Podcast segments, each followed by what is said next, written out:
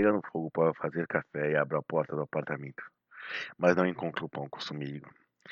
No mesmo instante, me lembro de ter lido alguma coisa nos jornais da véspera sobre a greve do pão dormido.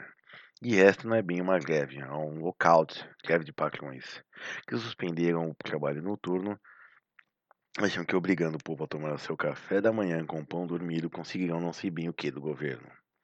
Está bem, tomo meu café com pão dormido, que não é tão ruim assim.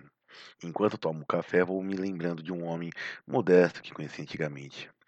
Quando vinha deixar o pão à porta do apartamento, ele apertava a campanha, mas, para não incomodar os moradores, avisava gritando: Não é ninguém, é o parego. Interroguei-o uma vez como tivera a ideia de gritar aquilo. Então você não é ninguém? Ele abriu um sorriso largo e aprendeu aquilo de ouvido.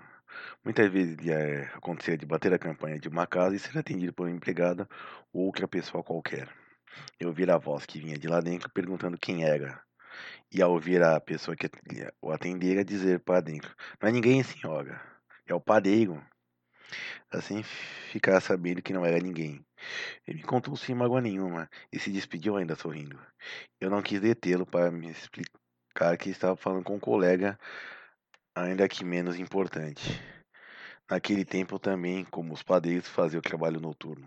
Era pela madrugada que deixava a redação do jornal, quase sempre depois de uma passagem pela oficina, e muitas vezes saía já levando na mão um dos primeiros exemplares rodados, o jornal ainda quentinho da máquina, como o pão saído do forno. Ah, eu era um rapaz.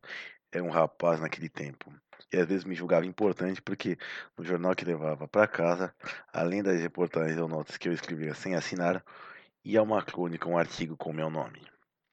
O jornal e o pão estariam bem cedinho na porta de cada lar, e dentro do meu coração recebi a lição de humildade daquele homem, entre todos útil e entre todos alegre. Não é ninguém, é o padeiro, e assobiava pelas escadas.